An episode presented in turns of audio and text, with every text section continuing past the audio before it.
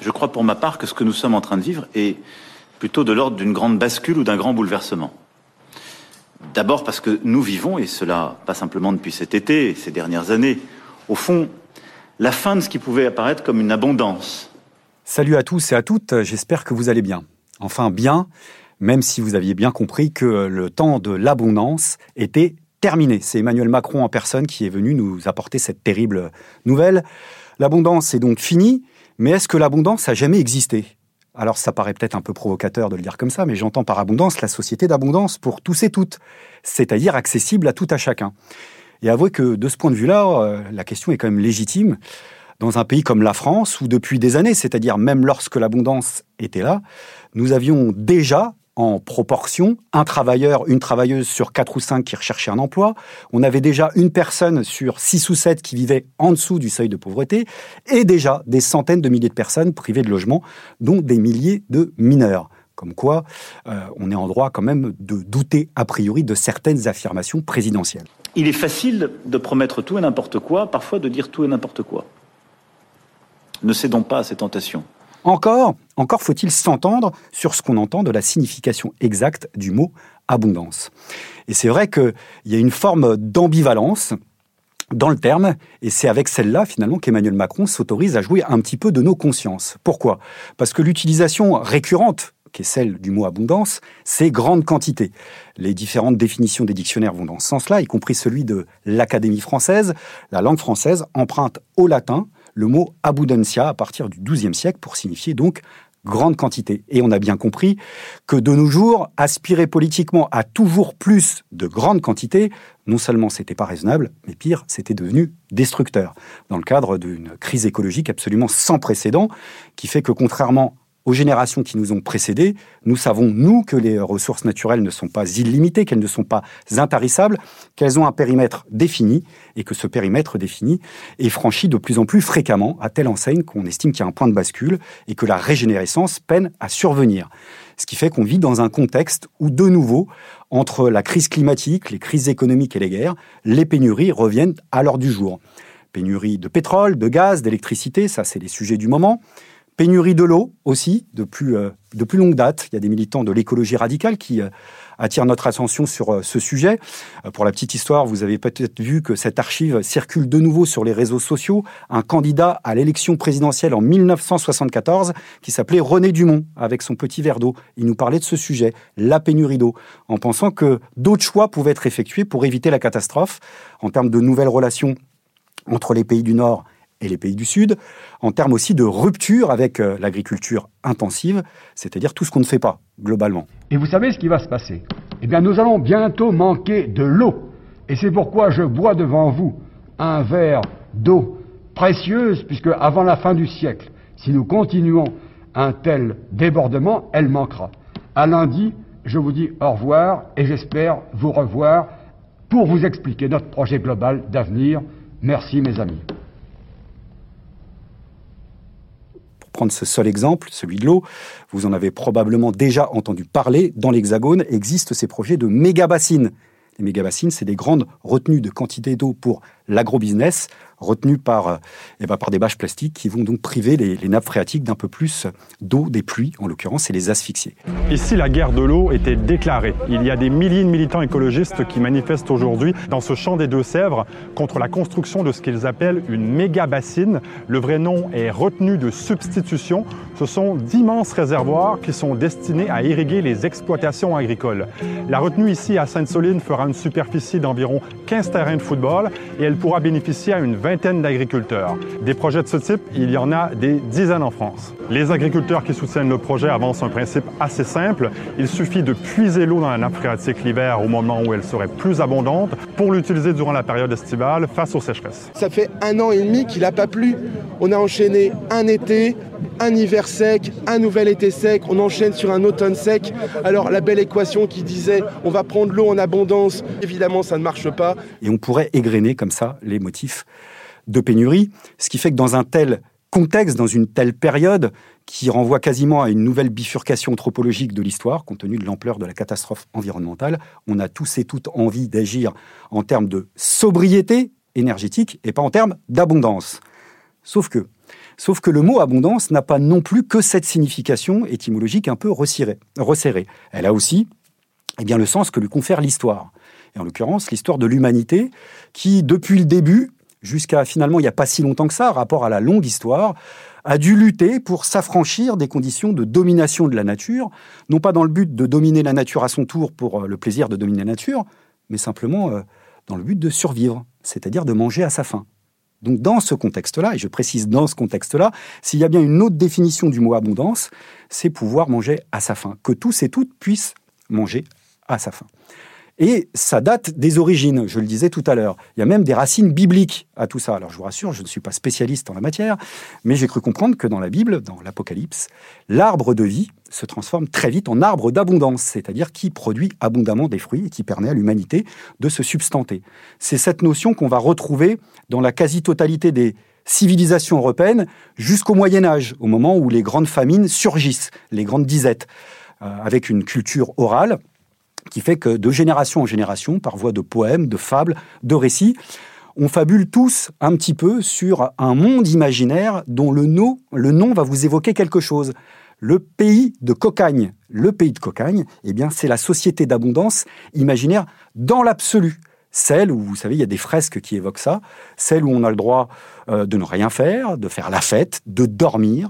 Pourquoi? Eh bien, parce que les arbres, précisément, sont abondamment fournis et que de leurs branches sont accrochées par des ficelles autant de victuailles, des victuailles qui permettent de manger à sa faim et donc eh bien, de penser à faire autre chose que de manger. C'est le début de la liberté. Vous savez que le jeu du mat cocagne, qu'on retrouve dans des fêtes traditionnelles à travers le monde entier actuellement, ce jeu qui consiste à grimper à un mât qui glisse pour attraper quelque chose, puise ses origines dans le pays de cocagne. C'est cette notion, toute proportion gardée, qu'on va retrouver dans certaines des espérances du mouvement ouvrier, durant la révolution industrielle du 19e siècle, c'est-à-dire l'espoir que les nouvelles technologies passent en d'autres mains que celles des dominants et permettre à cette nouvelle force sociale qui monte non seulement de créer une société égalitaire, mais de réunir les conditions matérielles qui, paradoxalement, vont permettre d'envisager autre chose que les conditions matérielles, c'est-à-dire de se projeter vers des horizons émancipateurs. Marx et Engels évoquent déjà le sujet dès la moitié du 19e siècle avec plusieurs contributions, dont une l'idéologie allemande, où sans forcément théoriser les choses, ils reviennent en tous les cas sur le fait que la pénurie euh, est en grande partie contradictoire avec l'idée d'émancipation. D'où leur, motif qui consiste à dire que le développement des forces productives est une condition nécessaire, mais pas suffisante. Mais elle est nécessaire parce que sans elle, c'est précisément le retour du besoin. Et avec le retour du besoin, eh bien, c'est la lutte pour le nécessaire. Et avec la lutte pour le nécessaire, conclut Marx et Engels, on finit toujours dans la même vieille gadoue, celle qui consiste à chercher à survivre par tous les moyens nécessaires et qui nous empêche de commencer à vivre un peu différemment. Et attention, il n'y a pas que les marxistes dans le mouvement ouvrier dans le 19e siècle qui pensent ça. L'ensemble des sensibilités politiques ont cette thématique en tête, y compris les anarchistes. Kropotkin parle par exemple de la prise sur le tas, là où il y a abondance, c'est-à-dire le fait de pouvoir se servir librement, on va dire ça comme ça, et de rationnement, là où les quantités sont limitées. Mieux encore, toujours chez les anarchistes, Louise Michel, qui dans ses euh, nouvelles envisage souvent une nouvelle société où euh, les machines seraient placées au service de l'humanité, permettant à chacun et à chacune d'entre nous, finalement, de pouvoir jouir en toute plénitude des éléments qui sont nécessaires à la vie du jour le jour. Et donc d'en finir avec les deux obstacles majeurs qui, d'après elle, se dressent à toute idée de libération individuelle ou collective, à savoir l'envie et la jalousie. Et le fait est, pourquoi envier ceux dont on peut déjà jouir en toute plénitude Et ça, c'est un sujet d'une brûlante actualité d'après moi. Pourquoi? Parce qu'on sait que quand une chape de plomb tombe sur une société, cette chape de plomb qui consiste à dire il n'y a plus suffisamment de moyens pour que tout le monde vive décemment, eh bien il y a un venin qui se distille aussitôt au sein des couches populaires, c'est-à-dire entre nous tous, et qui est celui de la division. C'est-à-dire qu'on en vient, en effet, à se jalouser, parce que c'est un petit peu le motif de la survie précisément, à se jalouser euh, les acquis sociaux du voisin en pensant que c'est des privilèges, et on finit par se dresser les uns contre les autres. Et au jeu de la division, tout est bon à prendre, les différences de position sociale, les différences géographiques, les discriminations sexuelles, sexistes, racistes, j'en parle même pas, c'est-à-dire tout ce qui alimente cette guerre des pauvres, qui garantit depuis toujours la paix des plus riches. Donc c'est un motif extrêmement important, l'abondance compris comme ça, qui a pu parfois être théorisé, mais comme une abondance comprise comme garantir un maximum de gratuité, autant que faire se peut, euh, des prestations de première nécessité, c'est-à-dire se nourrir, se loger, se chauffer, s'éclairer, se soigner, s'éduquer, bref, une abondance partagée entre tous et toutes. Comme vous le voyez, on est quand même loin d'une caricature qui, en effet, a saisi une partie du mouvement ouvrier, il saisit encore un petit peu. Celle d'une forme de croyance absolue dans la science et dans le progrès, qui fait que eh bien, l'humanité, euh, à partir de là, non seulement a la possibilité, mais surtout la capacité de dominer, en effet, la nature à son tour, mais surtout science et progrès qui permettront toujours de trouver une petite astuce et se sortir à chaque fois des grandes catastrophes environnementales. Cette ligne c'est plus que le symbole de l'accroissement de la productivité. C'est la preuve que des horizons nouveaux, plus larges, s'ouvrent à l'homme, donnant à chacun de nous plus de puissance et de pouvoir. Car il n'y a pas de limite à l'aisance de vie que nous voulons obtenir.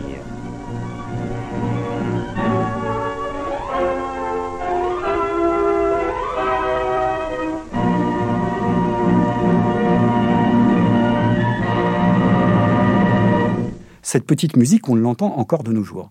Cette croyance dans la science et dans le progrès qui dénigre les questions écologiques, on l'a retrouvée très fortement dans la social-démocratie institutionnelle au tout début du XXe siècle, puis plus tard dans les sociétés du socialisme dit réellement existant, qui, euh, elles aussi, ont euh, entretenu le productivisme euh, pour ceux qui s'en souviennent, c'était des grandes campagnes de propagande soviétique sur le stakhanovisme. Par exemple, Stakhanov, c'était le mineur euh, ukrainien qui était capable d'extraire plus de charbon que les autres et qui pétait les scores de productivité. Bref, l'exemple à suivre. Pour autant, l'abondance non plus n'était pas franchement au rendez-vous. Euh, pour la petite anecdote, elle circulait dans ces pays-là à l'époque pour se moquer un petit peu de l'argument fétiche de la direction du parti qui réclamait toujours plus de sacrifices sur le thème on fait pas d'omelette, sans casser des œufs. La petite blague qui circulait consistait à dire les œufs cassés, on les voit. Mais où est l'omelette? Et des œufs cassés, même dans le domaine environnemental, il y en a eu, pour autant l'omelette n'était pas franchement au menu. Donc cette abondance-là, d'un point de vue alimentaire, n'a jamais existé. Et le premier à le savoir, c'est Emmanuel Macron, lorsqu'il nous fait son annonce en l'occurrence. Il nous fait une annonce non pas pour annoncer la fin de l'abondance, mais pour nous annoncer le retour décomplexé de la pénurie pour une part croissante de la population, à qui on va demander de se serrer un petit peu plus la ceinture. Donc c'est pas neuf comme une prise de conscience écologique, c'est vieux comme un discours libéral. En l'occurrence, il y a un peu plus de 50 ans, juste après le choc pétrolier, eh bien Pierre Mesmer, qui était ministre de Pompidou, annonçait déjà la fin des ressources illimitées bon marché et suggérait déjà qu'on se chauffe un petit peu moins dans les appartements et qu'on roule un peu moins vite sur les routes.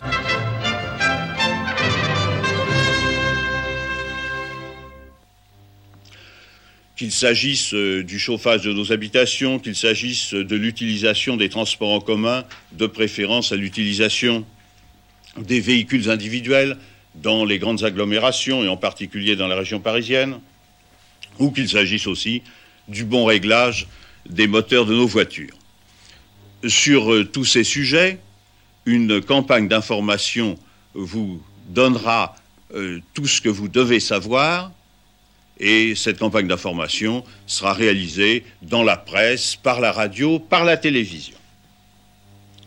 J'ajoute que l'administration, comme c'est son devoir, donnera l'exemple et j'ai déjà confirmé un certain nombre euh, de décisions en ce qui concerne euh, l'éclairage et le chauffage des locaux administratifs ou euh, l'utilisation des véhicules de l'administration. Bah, vous voyez, euh, vous retirez le col roulé, en gros, qui est à la mode en ce moment, vous avez en gros un copier-coller des annonces gouvernementales actuelles. Dans un cas comme dans l'autre, à l'époque comme aujourd'hui, il n'y en avait pas un pour nous annoncer, par ailleurs, la fin de l'opulence. Parce que c'est vrai que quand Emmanuel Macron fait son discours, on aurait pu s'attendre au moins à quelques sorties sur euh, les 160 milliards de profits records du CAC 40. C'est beaucoup de quantité pas suffisamment répartie, sur le fait que 5 milliardaires possèdent plus que 27 millions de personnes, c'est trop de quantité répartie entre très peu de mains, 5 personnes, je rappelle que ça tient dans une voiture, bref, on n'a rien eu de tout ça. Et en fait, c'est une leçon de choses, cette annonce sur l'abondance, sur ce qui est fondamentalement l'économie de marché. L'économie de marché, ça sera jamais l'abondance alimentaire, ça sera jamais non plus la sobriété énergétique, ça sera toujours la pénurie d'un côté et puis l'opulence de l'autre. Parce qu'elle est fabriquée pour faire ça. D'un côté, le gaspillage, 30% de l'agriculture qui termine dans les poubelles des sociétés les plus riches. De l'autre côté, la famine, 800 millions de personnes qui euh, souffrent de malnutrition à travers le monde entier. Or, il n'y a aucune fatalité à ça. Rappelons que les organismes qui travaillent pour l'ONU, euh, comme la FAO qui travaille pour l'agriculture et l'alimentation, rappellent depuis plusieurs années déjà que, objectivement, c'est-à-dire en termes de calories, l'agriculture pourrait permettre de nourrir deux fois la population mondiale et de nourrir 10 milliards d'habitants d'ici 2050, si les projections sont les bonnes. Encore faut-il, et je terminerai là-dessus, faire quelques choix politiques. Pour prendre ce seul exemple, l'ONG Oxfam nous rappelle qu'une seule journée du budget militaire dans le monde permettrait eh bien, d'endiguer la famine aux quatre coins de la planète. Alors c'est clair que si la quête d'abondance n'est plus compatible avec le mouvement d'émancipation, la lutte pour l'autosuffisance alimentaire, elle, elle l'est toujours et elle est liée au combat écologique. Auditeurs, auditrices de là-bas si j'y suis, prenez soin de vous et n'oubliez pas, le combat continue.